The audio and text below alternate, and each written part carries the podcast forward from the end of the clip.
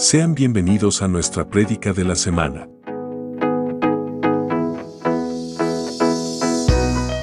Somos Ministerio Apostólico Plantío del Señor desde San Luis, Missouri. Esperamos que esta palabra sea de bendición para tu vida.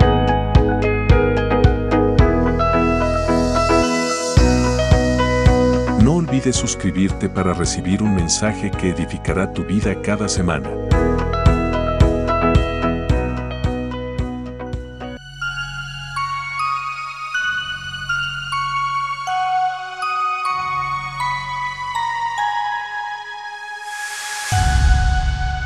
Somos Maps, un lugar de milagros.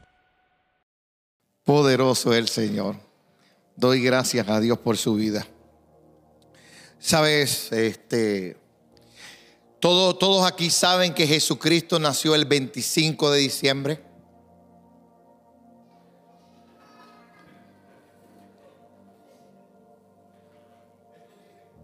Jesucristo nació el 25 de diciembre. Se quedan así como que, ¿qué le pasa a este pastor? Bueno, le, quiero, quiero introducir con esto. Vamos a leer la escritura. Quiero darte la introducción rápidamente. Vamos al libro de Mateo capítulo 1. Mateo capítulo 1, versículo 21 al 23. Cuando lo tengas y puedes ponerte en pie en reverencia a la palabra, te lo voy a agradecer. Aleluya. Vamos rápido a la palabra porque queremos compartir también a la parte de abajo. Si no hay suficiente comida, es culpa suya que no trajo. Aleluya.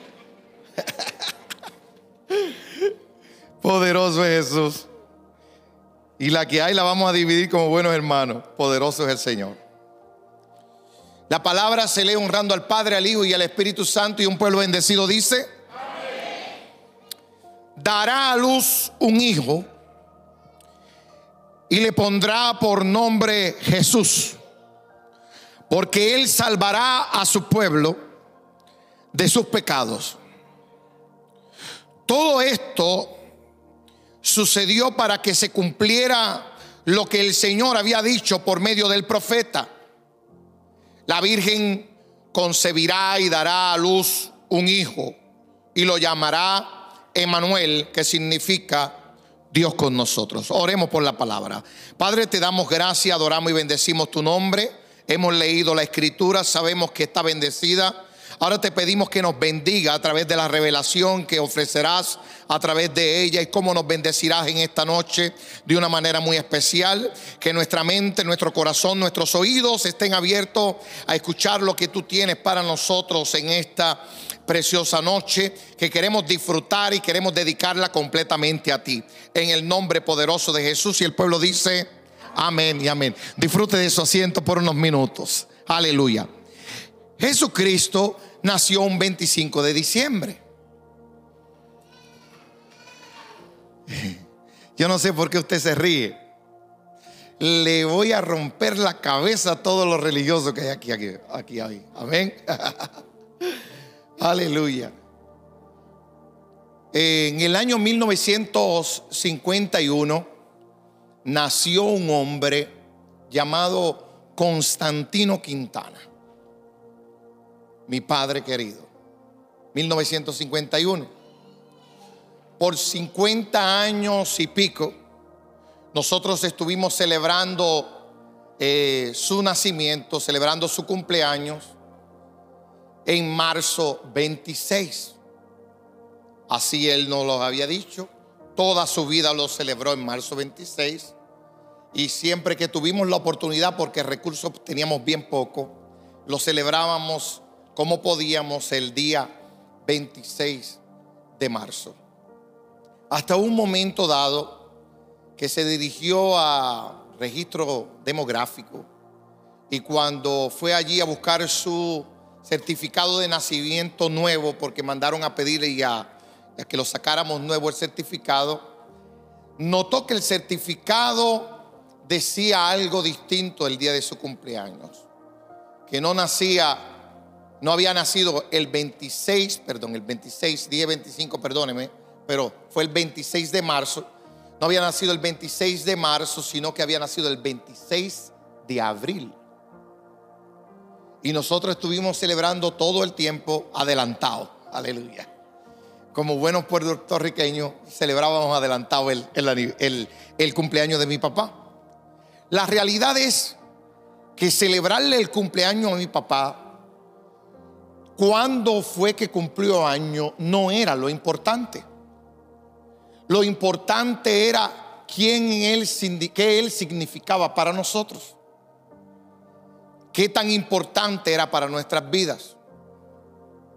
Y el certificado nos enseñó cuál fue el día en que él nació, que fue el 26 de abril. De ahí en adelante comenzamos a decir que vas a tener que esperarte un mes más y te vamos a celebrar el cumpleaños. Se esperaba hasta abril 26 y celebrábamos el cumpleaños, pero ¿sabes qué? Eso no era importante. ¿Qué fecha era en la que él había nacido? Ahora yo quiero que usted busque en su diccionario, perdón, en su, en su calendario.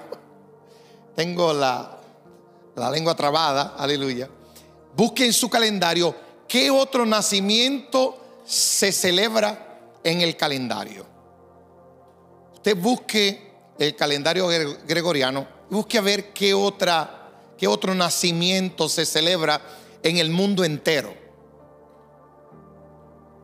No se celebra el cumpleaños de Mohammed, no se celebra el cumpleaños de Buda, no se celebra el cumpleaños de nadie más. Está puesto en el calendario, solamente está el, el cumpleaños de Jesucristo el 25 de diciembre. Si no nació el 25 de diciembre, usted me lo tiene que probar. Y me tiene que traer el certificado de nacimiento de Jesucristo. Va al registro demográfico de Israel y me da una fecha distinta. Y yo entonces puedo decir, ahora lo vamos a celebrar este día. De lo contrario, se tiene que celebrar el 25 de diciembre porque fue el, el, día que se escogió mundialmente. Esto no fue que alguien, alguien simplemente se inventó ese día. Ese día lo escogieron y ese día, por más información que quieran buscar en el internet y por más estudios que quieran hacer, nadie sabe el día correcto en que Jesucristo nació eh, no está registrado en la escritura. Y si no está registrado en la escritura, no me importa lo que las demás personas puedan decir. Amén. Entonces, eh, yo vengo a hablar acerca del nacimiento de Jesucristo porque bíblicamente es una de las cosas más importantes que existe. Bíblicamente, el nacimiento de Jesús. No el día en que murió, ni en el día que resucitó, sino en el día que nació. Desde Génesis capítulo 3, versículo 15, nosotros podemos encontrar la primera promesa de Dios para la raza humana. Dice, y enemistad pondré entre ti y la mujer, entre tu simiente y la simiente suya. Este te herirá en la cabeza, mas tú le herirás en el carcañal. Ese, ese versículo bíblico es la primera promesa de redención para la raza humana ya en el Génesis estaba apuntando hacia un hombre, estaba apuntando hacia un varón. Y ese sería el que traía salvación o redención para toda la humanidad. Ese sería el escogido, el Cristo, el Mesías esperado. Fíjese que cuando Eva dio su primer hijo, creía que ese era el que iba a traer redención. Notó que no fue así. El segundo hijo eh, creía que lo mismo. Al tercer hijo creía que era lo mismo. No aparecen las hijas registradas de Adán y Eva. Hay personas que se preguntan, ¿por qué tantos hombres registrados en la Biblia y tan pocas mujeres registradas en la Biblia? ¿Será que las mujeres eran menos? No, mi hermano.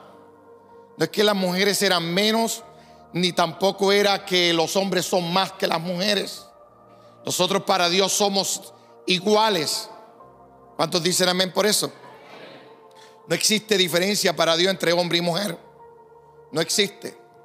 Ahora, si sucede algo, la palabra está escrita de tal modo que todo lo que se puede ver desde el Génesis al Apocalipsis apunta hacia una sola persona.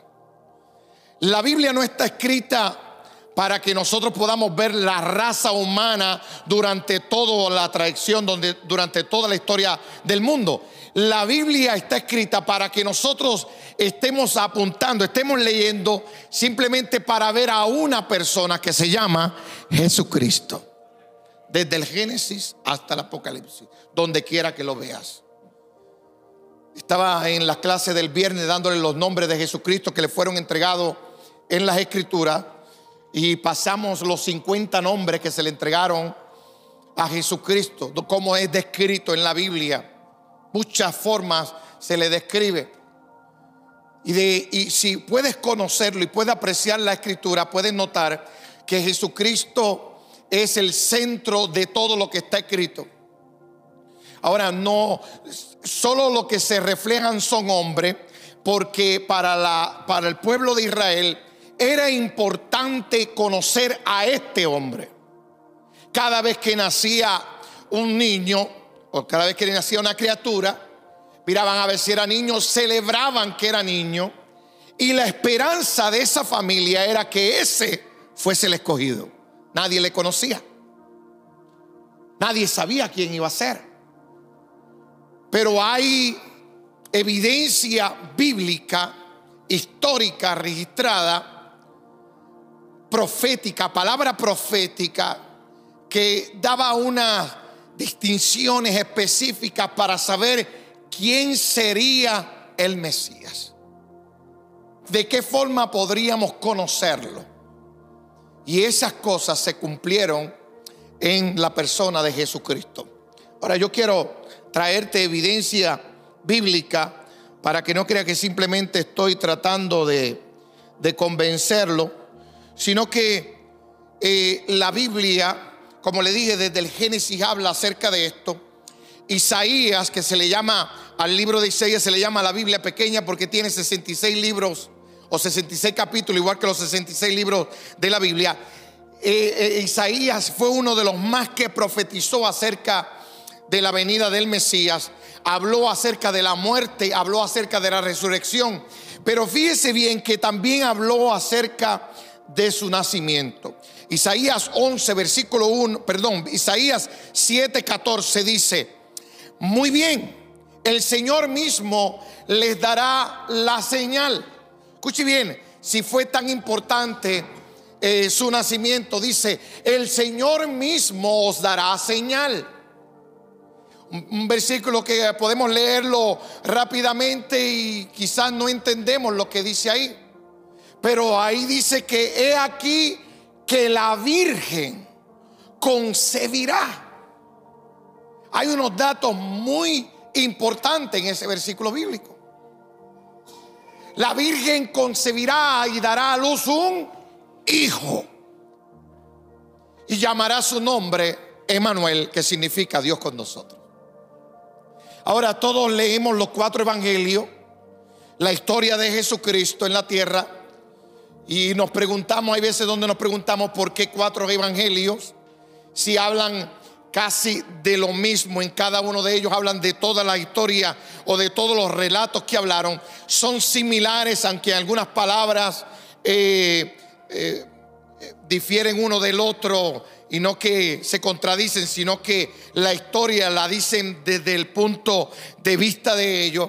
Y yo quiero, le estoy hablando esto porque Mateo y escogí la escritura de Mateo, pude haber escogido la escritura de Lucas, pero la escritura de Mateo es específica para el pueblo judío. Usted la puede leer y usted la puede entender, pero eh, tiene unos datos que para el pueblo de Israel es necesario leerla y entenderla como la escribió Mateo antes que cualquiera de los otros evangelios. Porque Mateo se especializó Mateo buscó todas las profecías que habían sido dadas por los profetas antiguos acerca del Mesías que había de venir. Es por eso que le leí en la escritura, cuando Jesucristo va a nacer, le habla a María mujer virgen sin conocer hombre alguno todavía, eh, había sido desposada.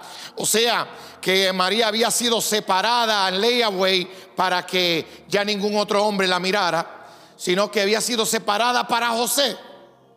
Pero en el momento que están planificando para hacer la boda, eh, María queda embarazada.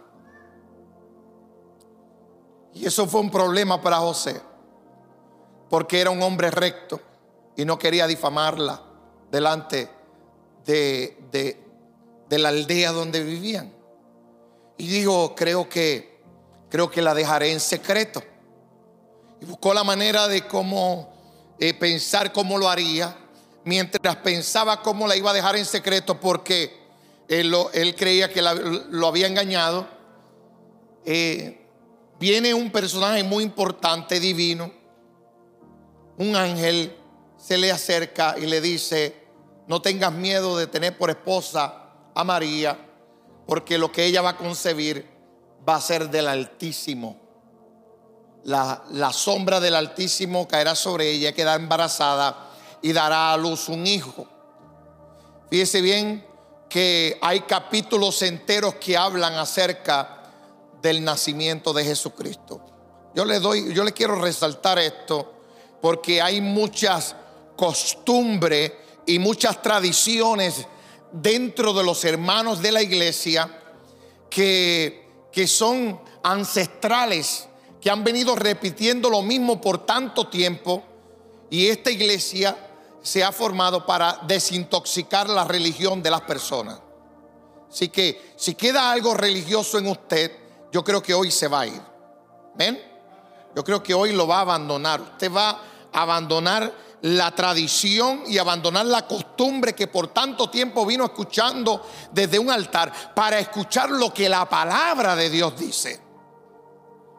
Lo que la palabra de Dios enseña.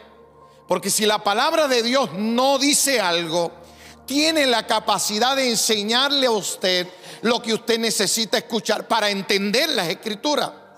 No era posible que Jesucristo muriera si no nacía primero. Entonces el nacimiento tenía que ser de mucha importancia porque era en la forma en como el pueblo identificaría a Jesucristo.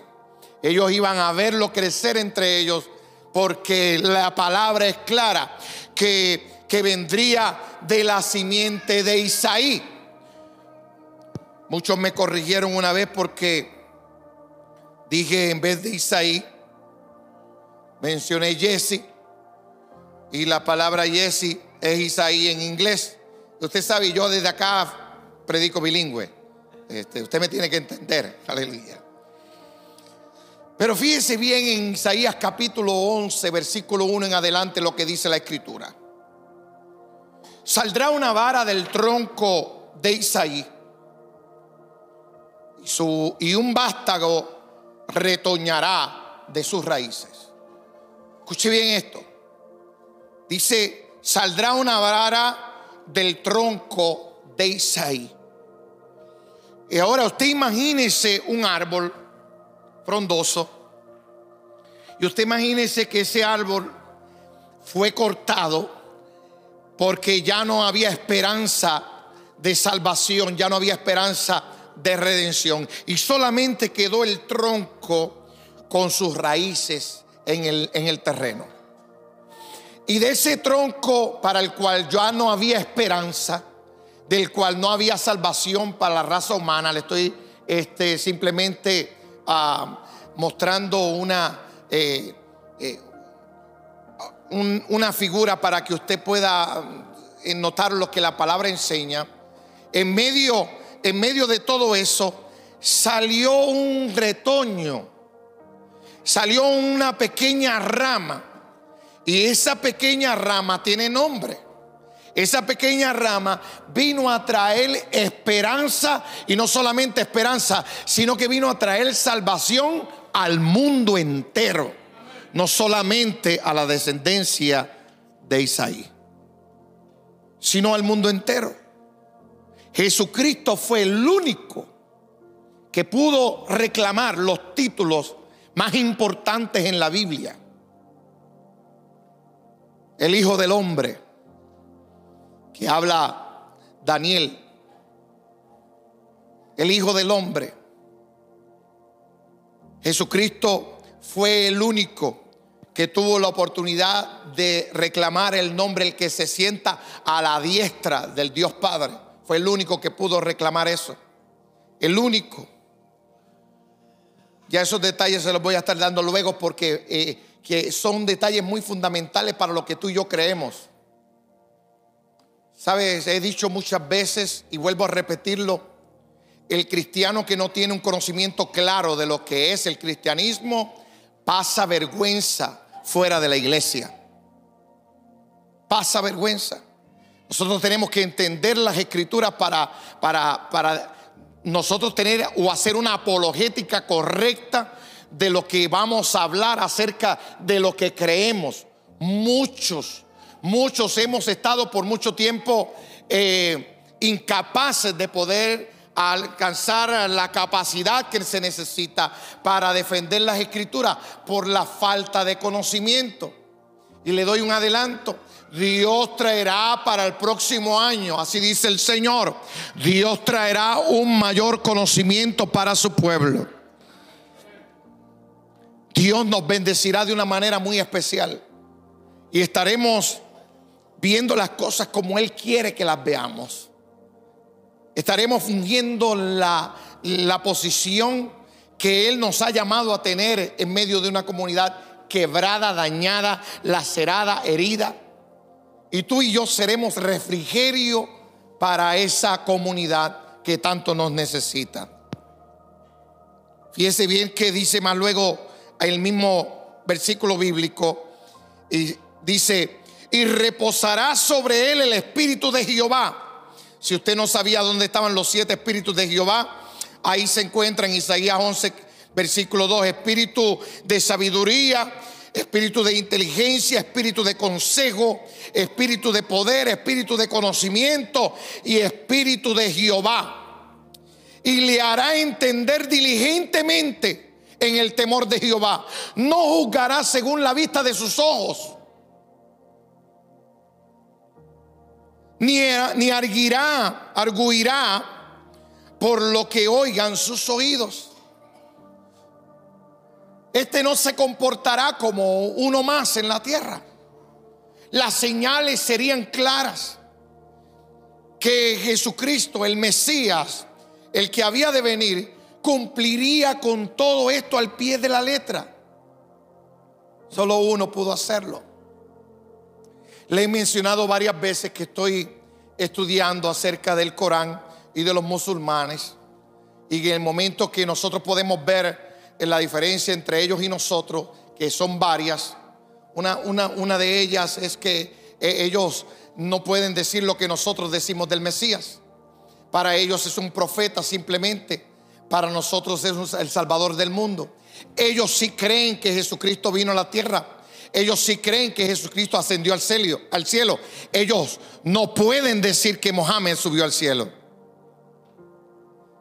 Ellos saben que sus huesos yacen y están ubicados en algún lugar de la tierra. Sin embargo, saben que Jesucristo resucitó. Lo que ellos no quieren entender es que murió en cruz y resucitó al tercer día. Eso para ellos es imposible. Sin embargo, ya la palabra lo daba por hecho. Jesucristo vino simplemente a abrirnos las escrituras. Él vino a enseñarnos que todo lo que, todo lo que hay escrito en ella, a quien apuntan es a Él. No es a la raza humana. No es para que nosotros nos demos alarde de que fuimos un pueblo escogido todo apunta hacia Él porque la gloria, la honra, el imperio, todo lo que existe es para Él.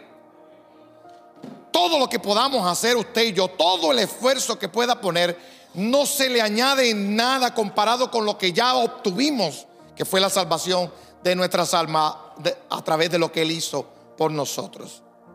Pero no hubiese podido hacer nada, aunque, perdón, pudo haberlo hecho de otra manera pero el Padre tenía un plan perfecto. El Padre no quiso hacer descender a Jesús como un ángel ni tampoco como su Hijo divino, sino que le dio naturaleza de hombre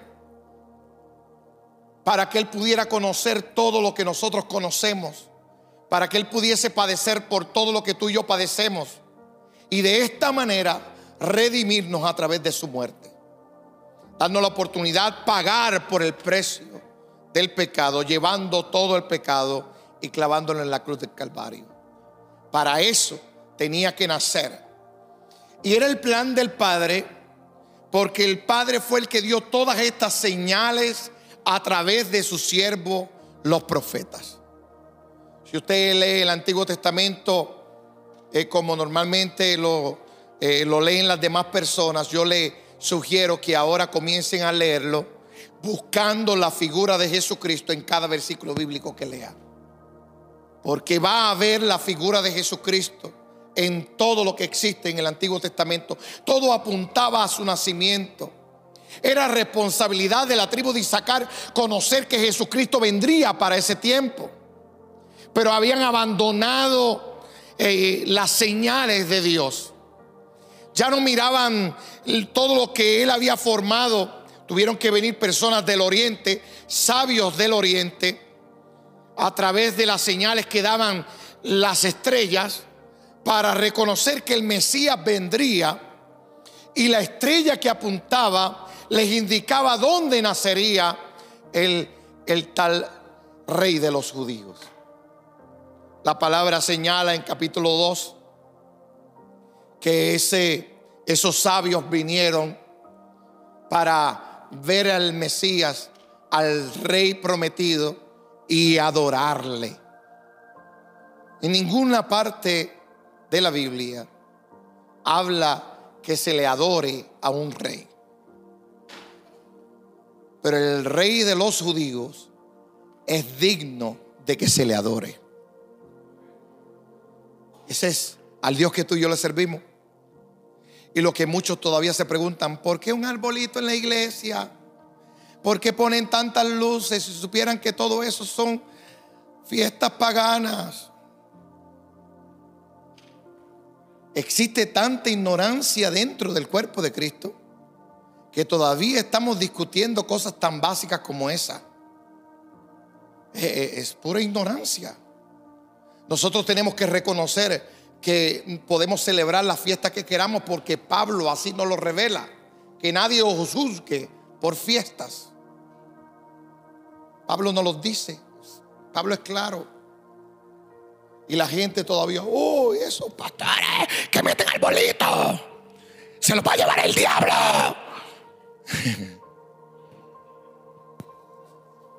La, la verdad es que eh, repetimos lo que hemos oído por mucho tiempo. Estamos viviendo una religión, una tradición, en vez de estar viviendo una relación con el Rey de Reyes y Señor de Señores. Y mientras no salgamos de esa incapacidad y no abandonemos los pensamientos que nos han impuesto por mucho tiempo, nunca podremos entender de qué realmente se basa el Evangelio.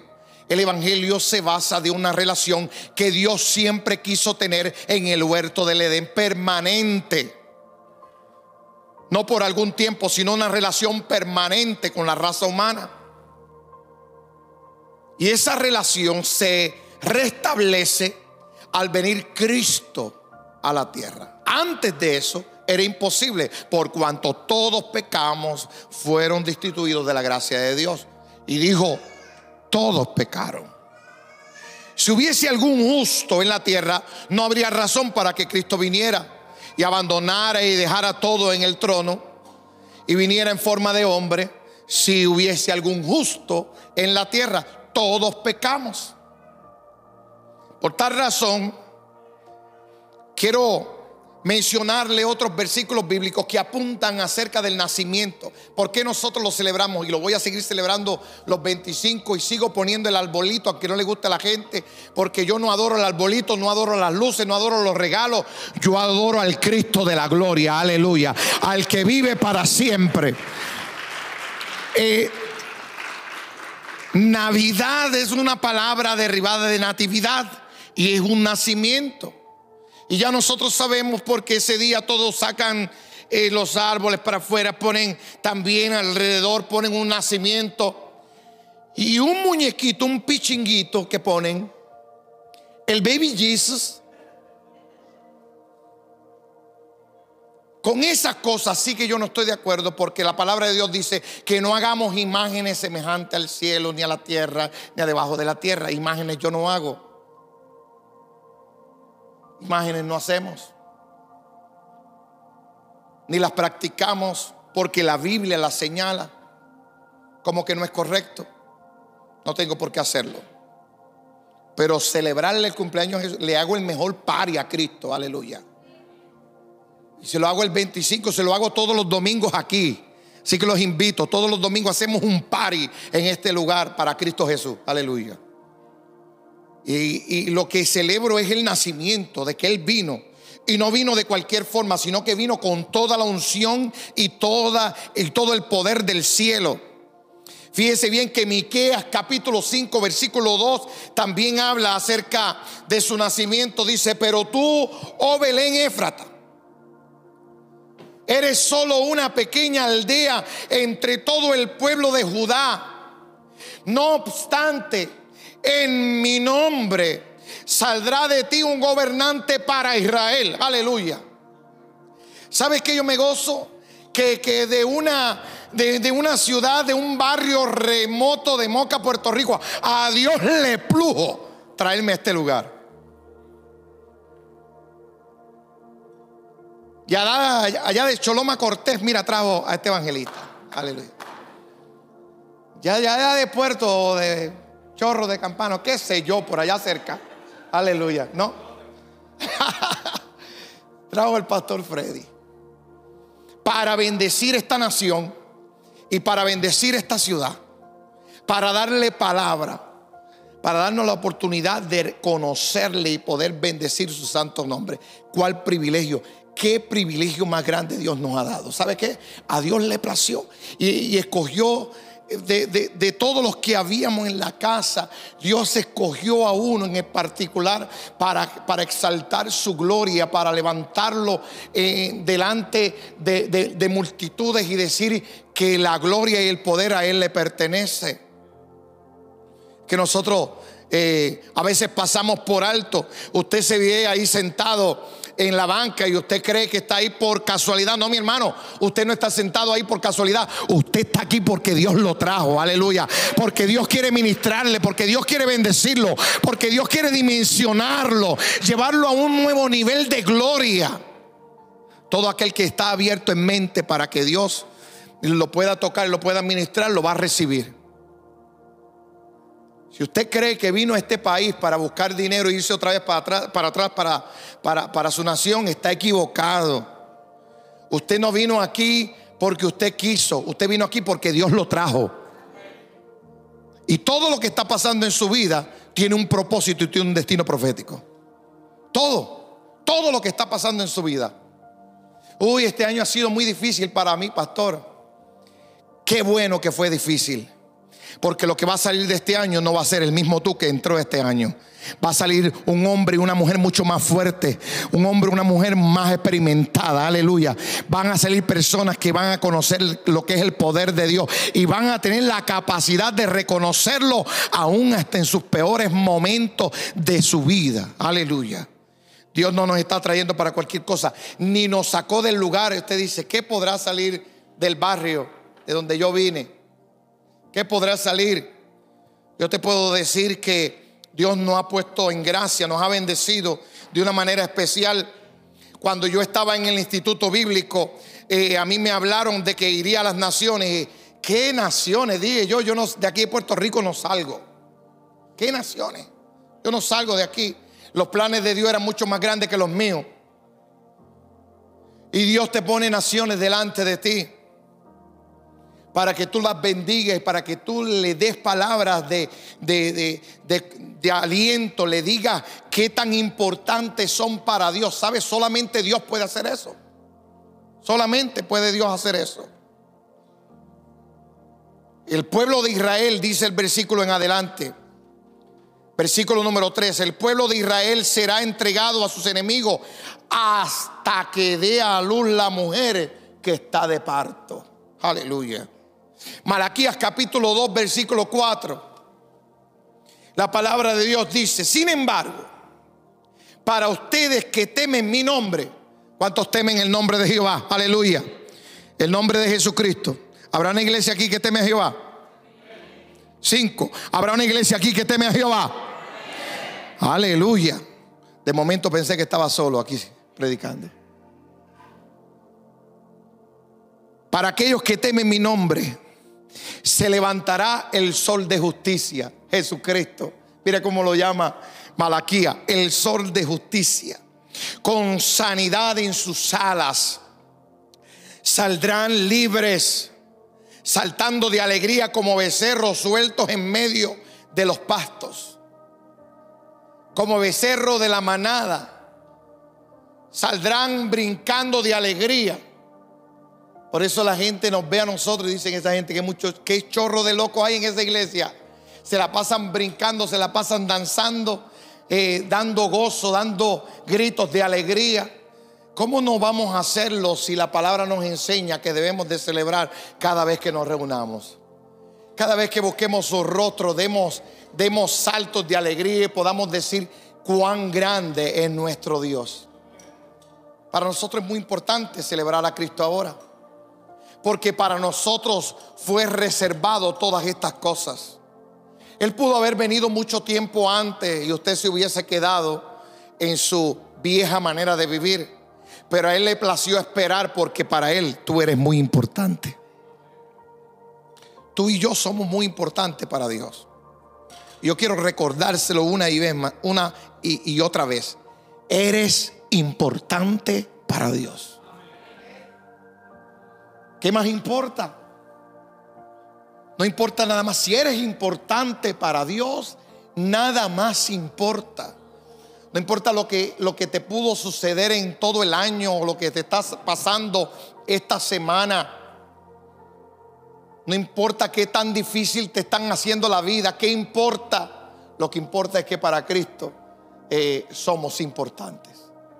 Eso es lo que me importa a mí. ¿Qué dice el Señor de nosotros? Para aquel que teme el nombre del Señor, vendrá el sol de justicia. Él hará justicia a todo aquel que le espera, a todo aquel que le teme a todo aquel que mantiene santidad. Dice que en sus alas traerá sanidad. En sus cuerdas de, su talí traerá sanidad. Es por eso que aquella mujer con el flujo de sangre fue y tocó aquellas cuerdas. Porque ella sabía que había un poder que, que emanaba de él. Y la palabra ya hablaba en Malaquías 4.2 que eran esas cuerdas donde, donde emanaba poder, donde salía poder de Jesucristo. Y cuando lo tocó aquella mujer, se detuvo el flujo de sangre. Mucha gente tiene como excusas que ¿quién la mandó a gastar todo y no ir a Jesucristo primeramente? Pero eso va a ser otra prédica en otro momento. Aleluya. Yo lo que creo es que Jesucristo, no solamente los versículos que le estoy dando, sino que Mateo capítulo 1, Mateo capítulo 2, Lucas capítulo 2 y el libro de Gálatas capítulo 4, versículo 4 dice, sin embargo, cuando se cumplió el tiempo establecido, o sea, ya había un, tiempo determinado en que Jesucristo vendría, Dios envió a su Hijo nacido de mujer y sujeto a la ley. Fíjese bien, Él vino sujeto a la ley para la raza humana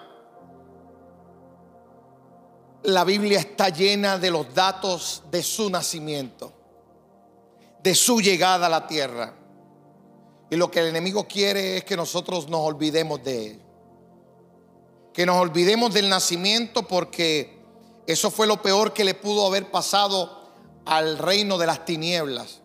Que Jesucristo llegara a la tierra. Fue lo peor. Sin embargo, para nosotros sigue siendo salvación y vida eterna, sigue siendo redención para nuestras vidas. El Evangelio sigue siendo locura para el mundo, pero para nosotros es poder de Dios. Aleluya. Yo le doy gracias a Dios por su nacimiento y hoy lo celebro, como celebro el cumpleaños de Dylan, como celebro eh, eh, eh, mi cumpleaños, como celebro el, cumpleaños de mi papá, de mi mamá. Lo celebro porque, porque para mí son gente muy importante. Celebro el de la pastora, que es la mujer más hermosa del universo y de sus alrededores. No te me quedas atrás, te me quedas atrás. Aleluya. Marzo 4, por si acaso. Aleluya. La bendecimos en el nombre de Jesús. Yo celebro lo que es importante para mí. El nacimiento de Jesucristo está registrado como algo importante para Dios. Si es importante para Dios, es importante para mí. Hay otras cosas las cuales no se le dan tanta, eh, tanto énfasis dentro de la escritura. Pero en lo que fue de nacimiento tenemos tela para cortar, mi hermano. Podemos estar semanas enteras hablando acerca de ese evento tan importante que ocurrió para que el mundo entero fuese impactado a través de ese acontecimiento. Y hoy yo lo resalto confiando de que te vas con una información correcta, verás de parte de Dios a través de la escritura para que entendamos que el nacimiento de Jesús es lo más importante que pudo habernos pasado a nosotros eh, y a la, toda la raza humana. Ese nacimiento que se celebra hoy, que no sabemos el día en que fue, mi hermano, no sabemos el día en que fue. ¿Qué importa el día que fue? Quizás póngale el 17 de abril y nació el mismo día que yo. Y en vez de con Dylan lo celebran conmigo. Aleluya. Le podemos poner el número que usted quiera, el mes que usted desee. La realidad es que Cristo nace en nuestros corazones y el día en que nosotros nacimos no fue el día que salimos del vientre de nuestra madre, sino el día que le conocimos a Él. Aleluya. Ese día fue el que usted y yo nacimos. Y Él nació en nuestros corazones. Y ya no vivimos nosotros, sino que Él vive dentro de nosotros. Aleluya. Es de ahí en adelante la importancia. Yo podría dejar de celebrar el 17 de abril para celebrar el 6 de marzo que fue el día que, que choqué cara a cara con Dios y quedé pérdida total. Y allí me reconstruyó y me hizo una nueva criatura. 6 de marzo, me acuerdo como ahora mismo. Dios me rescató de las tinieblas y me trajo a su luz admirable. Porque Él vino a la tierra para hacer eso. Aleluya. Él vino a la tierra para hacer eso en mí, pero también para hacerlo en ti. Yo quiero orar por la iglesia Quiero que pasemos a la parte de abajo y celebremos este gran acontecimiento que le llamamos Navidad, nacimiento de Jesucristo. Y, y doy gracias a Dios por este privilegio que nos permite decir que celebramos a nuestro Rey. Celebramos, celebramos lo que Él es. Todo lo que está involucrado con Dios para mí es de suma importancia. Sea el nacimiento, sea eh, eh, hechos que hizo, sea la crucifixión, o sea la resurrección, o sea todo lo que está haciendo a través del Espíritu Santo, para mí es de suma importancia. Quiero bendecirte en esta hora. ¿Podrías ponerte en pie conmigo para orar? Bendecimos el nombre del Señor.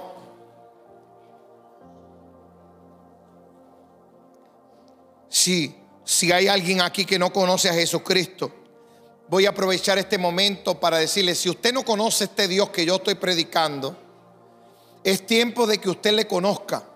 Es tiempo de que Él nazca en su corazón. Es tiempo de que Él toque su mente y usted pueda trabajar su vida conforme a lo que Él es para nosotros. No pierda esta oportunidad. Es momento en que usted diga, yo quiero aceptar a Jesucristo como mi único y exclusivo Salvador. Si Él cambió a ese hombre, que está predicando también puede cambiar a mí. Si ese eres tú, este es tu momento. Si usted está necesitado, si usted tiene mucha ansiedad en su vida y usted no sabe cómo calmar esa ansiedad, Cristo la puede calmar. Si usted tiene problemas en su vida y no sabe cómo resolver los problemas, Cristo puede resolver esos problemas. Aleluya. Si hay algún invitado con nosotros que no conoce al Señor, si hay alguien que todavía no ha entregado su vida a Cristo, si hay alguien que no ha reconocido al Señor como su único y exclusivo Salvador para su vida, usted, si usted se apartó del Señor, anda medio apartadito, anda medio distanciado de Dios, usted, usted puede decir, y usted puede repetir esto conmigo, Señor Jesús, te entrego mi vida. Ya no vivo más por mis fuerzas, sino por las tuyas. Escribe mi nombre en el libro de la vida y no permita que de ahí sea borrado, sino que yo pueda estar en ti y tú en mí, como lo dice tu palabra. Y caminaremos juntos hasta que vengas por mí en tu segunda venida. Padre, yo te doy gracias por todas las personas que están en este lugar, que han decidido entregar nuevamente o reafirmar su fe en ti.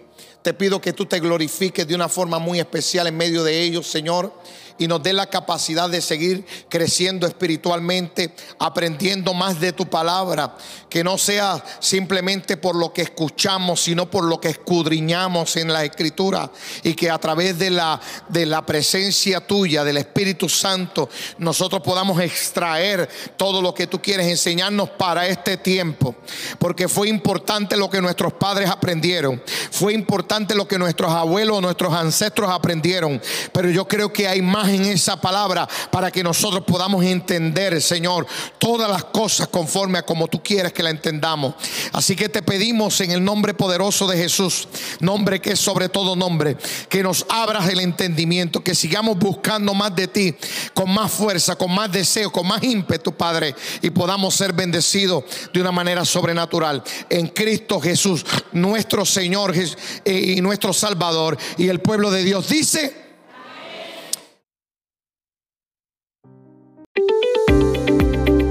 Gracias por escuchar nuestro mensaje, esperamos nos acompañes en nuestras próximas prédicas.